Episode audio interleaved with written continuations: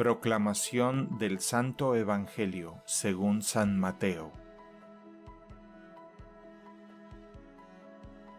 En aquel tiempo dijo Jesús a sus apóstoles, No os fiéis de la gente porque os entregarán a los tribunales, os azotarán en las sinagogas y os harán comparecer ante gobernadores y reyes por mi causa.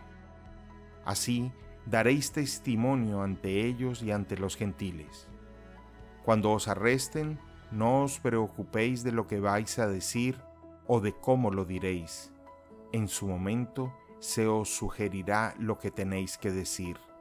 No seréis vosotros los que habléis, el Espíritu de vuestro Padre hablará por vosotros.